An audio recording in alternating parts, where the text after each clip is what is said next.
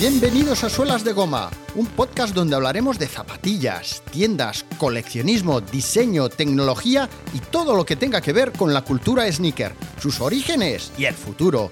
Yo soy Orlando Chico y esto es Suelas de Goma, episodio número 12, el 14 de octubre de 2019.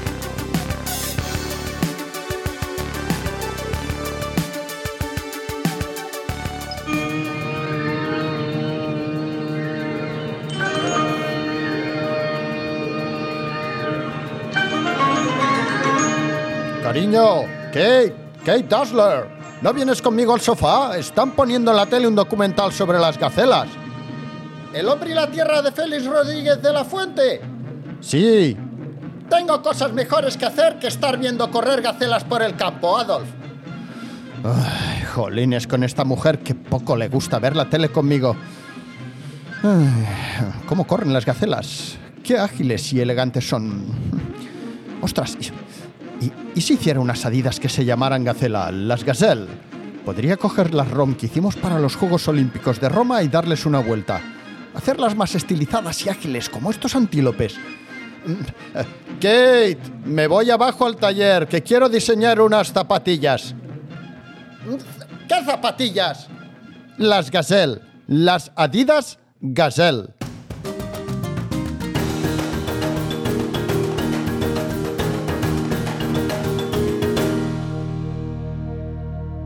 Estamos en 1966 y Adi Dassler está en su taller trabajando sobre el desarrollo de unas nuevas zapatillas. Para diseñarlas va a rescatar del cajón el diseño de las ROM, las zapatillas que le servirán para inspirarse y crear las Gazelle. La belleza y simpleza de las Gazelle marcará un antes y un después en la historia de Adidas, hasta incluso influir también en el diseño de las zapatillas de otras marcas fueron las primeras en situar el logo de tres bandas de brillante piel blanca sobre una superficie de piel vuelta de vivos colores como el azul, el rojo o el verde. Las gazelle azules las crearon como zapatillas de entrenamiento ágiles y dinámicas, con una parte superior un upper azul confeccionado con piel de canguro. Pobres canguros. Mm, un tobillo alcolchado, un soporte para el arco y una lengüeta que envolvía todo el pie. Era como una... Mmm, parecía como hecha con cartón doblado en tres partes. No sé si la habéis llegado a ver, pero envolvía todo el pie. Y las Gazelle rojas las diseñaron para jugar a balonmano y tenían una suela semitransparente antideslizante espectacular, muy útil y muy atractiva. El diseño y el look azul y blanco de las Gazelle sirvió también para que los de Adidas hicieran unas modificaciones y crearan unas zapatillas con clavos especiales con las que el saltador de altura Dick Fosbury batió un récord con su innovador estilo de salto de espaldas en los Juegos Olímpicos de México en el 68. Las Gazelle conquistaron el corazón y los pies de estrellas como Michael Jackson, Kate Moss, Oasis. Y la pregunta que me hago yo es, ¿practicó Michael Jackson el Moonwalker con las Gazelle?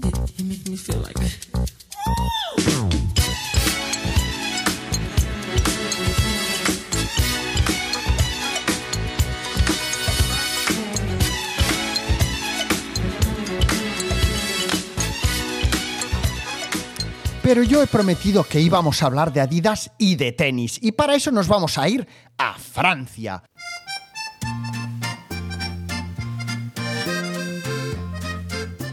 Poco antes de que Fosbury alcanzara la gloria en México, Horst Dassler, responsable de Adidas Francia e hijo del fundador de Adidas, contactaba con un jugador de tenis francés al que le quedaban pocos años para retirarse, pero que era muy popular en su país. Era Robert Hylett. Hylett era uno de los dos únicos jugadores de tenis profesional que había en Francia en la década de los 50 y parte de los 60. Horst Dassler quería ofrecerle a Hylett la posibilidad de fabricar unas zapatillas de tenis con su nombre, unas zapatillas fabricadas en piel blanca que iban a ser muy distintas a todo lo que había hecho Adidas hasta entonces. ¿Y qué iban a hacer, Orlando? ¿Qué iban a hacer? Dínoslo, por favor. Oye, por favor, un poquito de calma, ¿eh? iban a quitar las tres bandas e iban a sustituirlas por tres hileras de agujeros que serían mucho más elegantes para una zapatilla de tenis y que además ayudarían a transpirar el pie. Que bueno, que yo diría que esos agujericos mucho, mucho, mucho no deben de ayudar a transpirar el pie. Pero bueno, era un avance, era un avance. Adidas Francia era un proyecto personal, personalísimo del hijo de Adi Dassler, que estaba haciendo en Francia todo aquello que su papi Adi Dassler no le había dejado hacer en la central, en Alemania. ¿eh? Era el típico padre que le decía, oye, eh, estate tranquilo, tú haces lo que yo te he dicho y no molestes, ¿vale? Eh, y bueno, pues había dos Adidas, había la Adidas alemana, la global de Adi Dassler y la de Horst, Horst Dassler, el hijo, en Francia. Horst había observado que el tenis estaba cambiando y que estaba dejando de ser un deporte elitista. La gente quería jugar al tenis, queremos jugar al tenis, queremos jugar al tenis. Y a pesar de que seguiría siendo un deporte con la etiqueta de pijo, ya lo estaban practicando hombres, mujeres y niños, o mejor dicho, mujeres, hombres y niños de mm, diversas capas sociales. ¿eh? Ya no había que ser aristócrata o multimillonario eh, y ponerse un vestido o unos pantalones blancos planchados para jugar al tenis. A Hallett el jugador de tenis, le había parecido muy interesante la propuesta de Adidas eh, Francia. Y es que era una época en la que si eras popular y las marcas se fijaban en ti como un posible embajador, lo que te ofrecían habitualmente era como mucho, como mucho ponerle nombre, eh, tu nombre a una raqueta y regalarte alguna equipación gratis. Era un deporte casi totalmente amateur, como el olimpismo, y teóricamente no se podía cobrar por jugar al tenis ni tener ningún acuerdo económico. De modo que la oferta de Adidas Francia era muy atractiva. Rod Laver. Rod Laver era un caso aparte, era uno de los pocos eh, profesionales del tenis que ya había conseguido firmar un contrato con Adidas, el, el, el espabilado, ¿eh? Rod Laver había ganado los cuatro torneos del Grand Slam, o sea, claro, era un tío importante, ¿no? Y tenía unas zapatillas de tenis Pro Model ya con su nombre, unas zapatillas que aunque estéticamente, si no las tenéis en mente, tenéis la foto, vais a tener la foto en Instagram y está en el blog, en suelas de goma.fm, imprescindible, eh, nunca han sido unas zapatillas que hayan levantado pasiones. Posiblemente mm, porque tienen una, bueno, su imagen es como un poquito más eh, ancha, más, más gordota, menos, menos cool que las, que las zapatillas de Haylet, ¿no? Pero bueno, las, las Rod Lever fueron y siguen siendo unas zapatillas fenomenales para jugar al tenis y muy, muy, muy confortables. Si no os las vais a comprar, da igual, ir a una tienda o, si las veis algún día, probároslas, porque, eh, a ver, fijaros en un dato importante, si los abuelos, si los abueletes eh, las llevan, por algo será, ¿vale? Ojo, ojo al dato. Bueno, eh, las Highlight, las Highlight, bueno, pues le copiaron la talonera, o sea, Adidas cogió y dijo, hombre, las, vamos a coger algo de las Roll Labor que ya esté molando, ¿no? Pues ¿qué hicieron? copiarle la talonera que, que, protegía el tendón de Aquiles, que antes, si os fijáis, las zapatillas de tenis y tal por detrás eran como rectas, ¿vale? O sea, no tenían nada que subiera hacia arriba. Y los detalles en verde del color del césped de Wimbledon, que ya tenían las Rod Laver. Torneo de Wimbledon, que para los que no lo sepáis, pero hombre, que si os gusta el tenis lo tenéis que saber, comenzó a ser un torneo para profesionales, ya no solo para amateurs, sino también para profesionales, cuando la BBC, eh, la cadena de televisión inglesa, patrocinó el campeonato para celebrar la llegada de la televisión en color. ¡Ojo! Pues tal y como explican en el blog La Carta de Ajuste, hace 50 años, el 1 de julio de 1967, bueno, aquí he patinado, ¿ves? Tengo en el guion esto, pero claro, esto, esto ya tiene más de 50 años. Pues bueno, los británicos pudieron por primera vez ver un programa en color. ¿eh? El 1 de julio de 1967, los británicos vieron por primera vez en sus teles un programa en color. Eh, la BBC había sido la primera televisión del mundo en tener una programación regular, ¿vale? O sea, era una de las teles que ya tenían pues bueno, te metías en el, en el pronto en lecturas de allí y ya veías, eh, pues a las 9 esto, a las 10 lo otro, a las 11 lo demás allá a las, eh, la Rosa Quintana británica, ¿vale? Que yo a la Rosa no la he visto nunca ni la pienso ver, eh, pero bueno, ahí estaba, ¿no?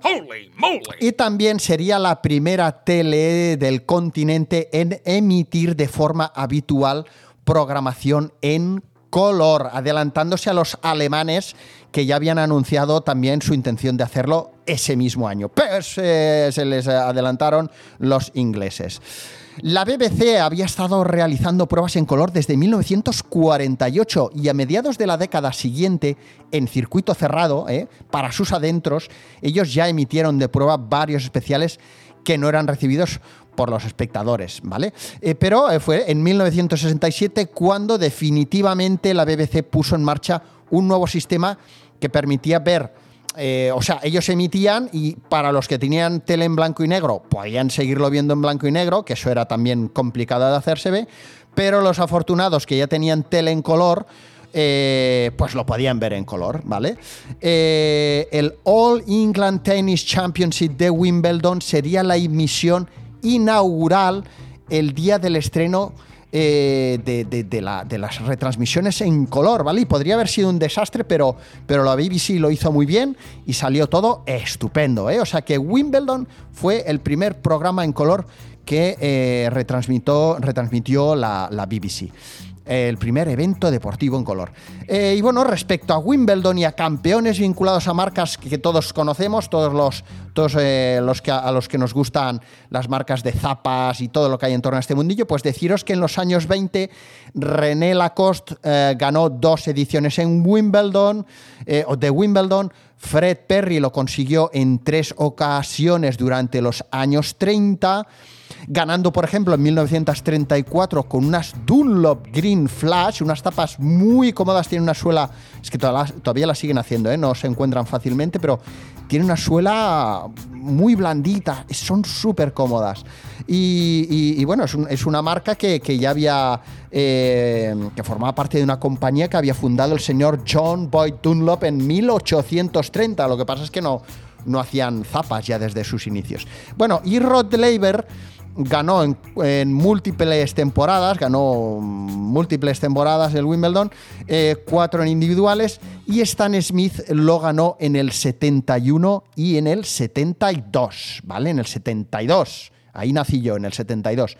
Bueno, pues en plena era de profesionalización del tenis, las zapatillas tardaban mucho en hacerse. Había problemas con las fábricas, que eso es un problema de ayer, hoy y seguramente mañana. O sea, anda que no, eh, durante mi etapa profesional como vendedor de zapatillas, eh, no ha habido problemas y problemas y problemas. Siempre de llegan tarde las zapas, no, es culpa de las fábricas. Un, argumento muy clásico de las marcas es cuando, cuando hay problemas de entrega, de que las zapas nos llegan a las tiendas y todo esto, es, es que hemos cambiado de fábrica, ¿eh? pero ahora estamos en una fábrica mejor y, bueno, el año que viene ya llegarán. Bueno, antes de que las pidas ya están ahí. Bueno, pues eh, al principio de, las, de, las, de, la historia de, la profesionalización del tenis y tal, pues eso, las zapatillas tardaban mucho en hacerse y al principio las, las suelas de las zapatillas, las Highlight en este caso, se despegaban continuamente, ¿eh? o sea, cada dos por tres, ¡pam! ¡Hostias! Eh, se está despegando la suela, venga, va, vamos a coserla, vamos a pegarla un poquito mejor. Eh, pero bueno, tal y como confesaba el tenista Hailet en alguna de sus entrevistas, mereció la pena. ¿eh? Fue una etapa que mereció la pena el estar ahí con el desarrollo de sus zapatillas, probándolas y dándolas a conocer, ¿no? y bueno, las Adidas Highlight acabaron convirtiéndose en unas zapatillas muy buscadas en las tiendas. Es que eran las, las zapatillas que llevaba uno de los mejores jugadores de tenis de, Francia, ¿no? Y cuando las cosas parecían ir bien en popa para las Adidas Highlight, resulta que el jugador coge y dice, ¡Hey, amigos!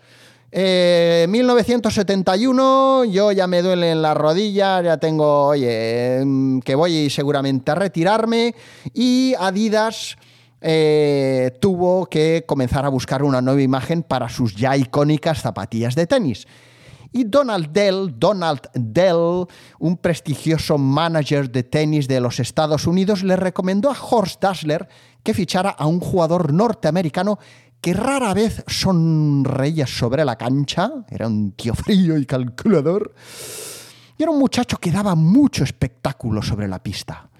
Se le conocía como Godzilla.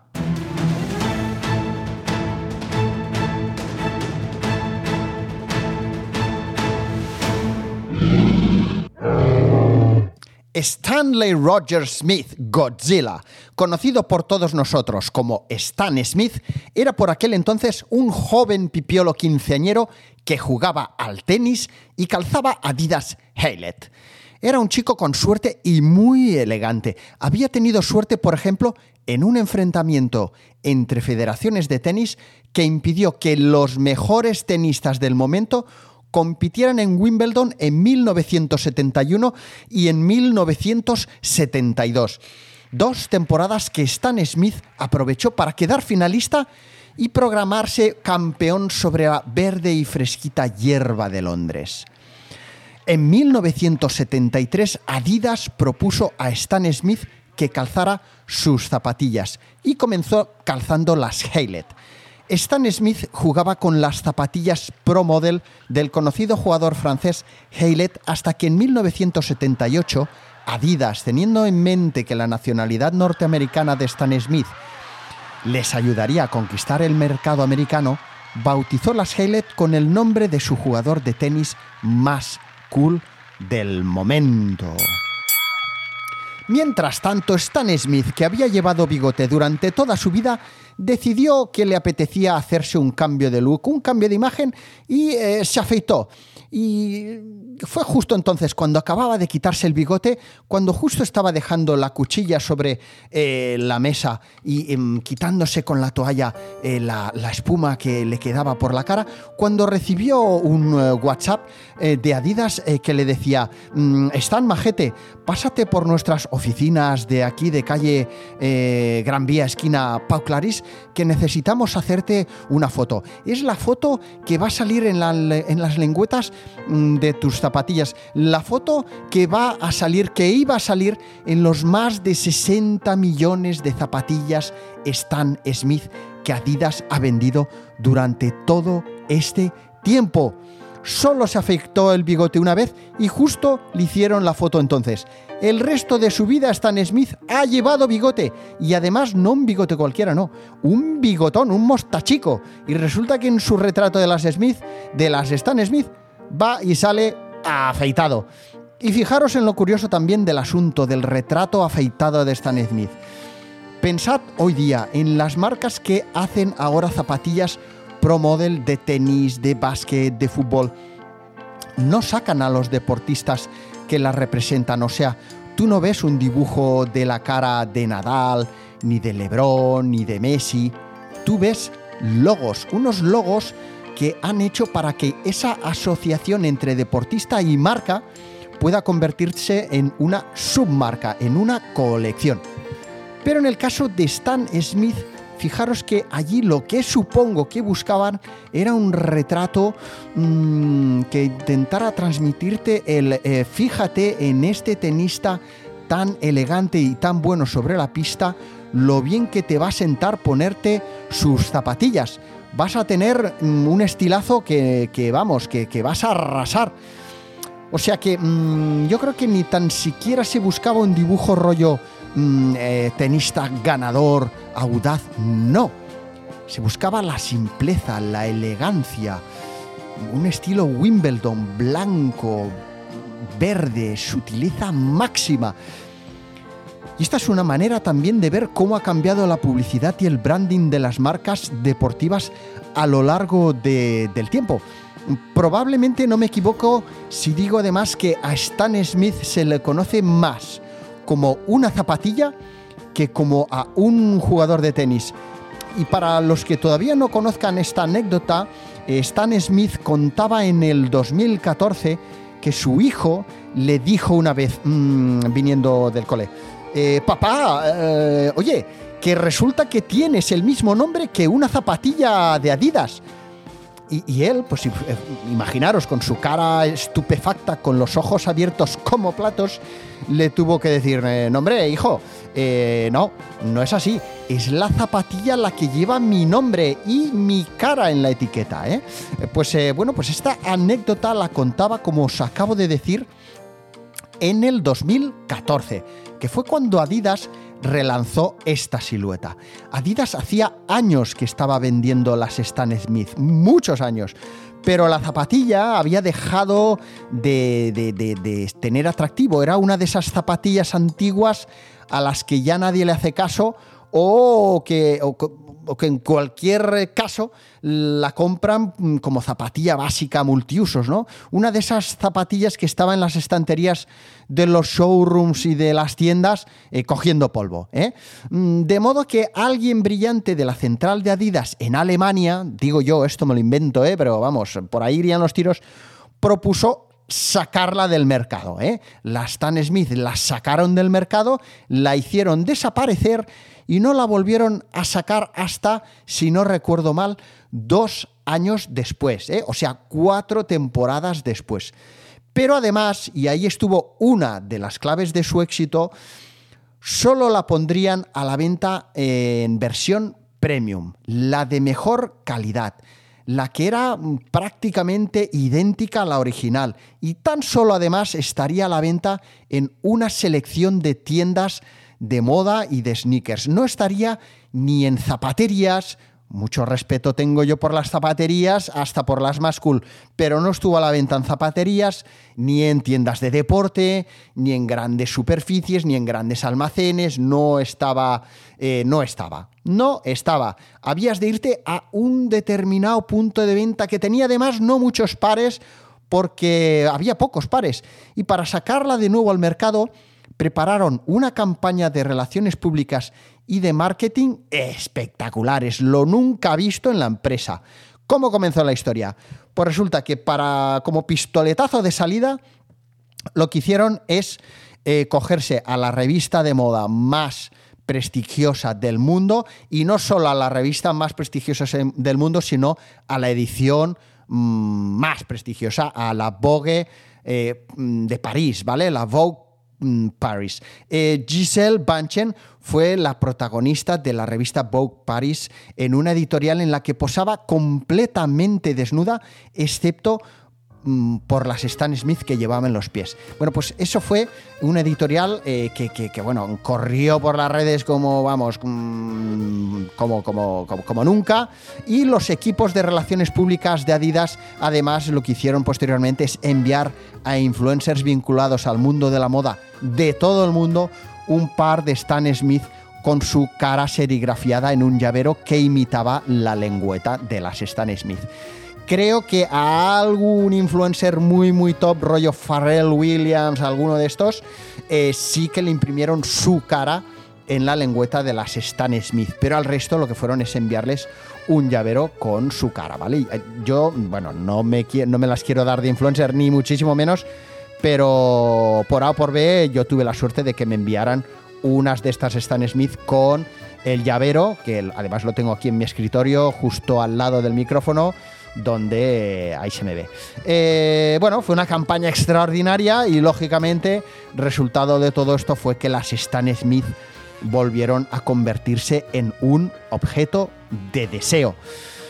Y hoy Stan Smith, que sigue vivo tal y como él recuerda con una sonrisa en la cara cuando le entrevistan, sigue dedicándose a competir en torneos senior, tiene una pequeña academia de tenis que bueno, eh, será pequeña, pero no es para nada eh, cutre. Mm, una pequeña academia de tenis muy mm, guay en Estados Unidos y sigue cobrando, sigue cobrando todos los años, uno tras otro, tras otro, royalties de Adidas por derechos de imagen. ¿Cómo te quedas? En 1988 salió en el libro récord de los Guinness tras alcanzar los 22 millones de pares vendidos. En el 2014 se volvieron a reactivar las ventas y hoy día ya se superan los 60 millones de pares. Stan Smith me ha escrito y me quiere decir que, eh, bueno, que, que os transmita lo siguiente. Stan Smith os quiere. Un fuerte abrazo, amigos. Nos vemos en las pistas. I love you, sugar.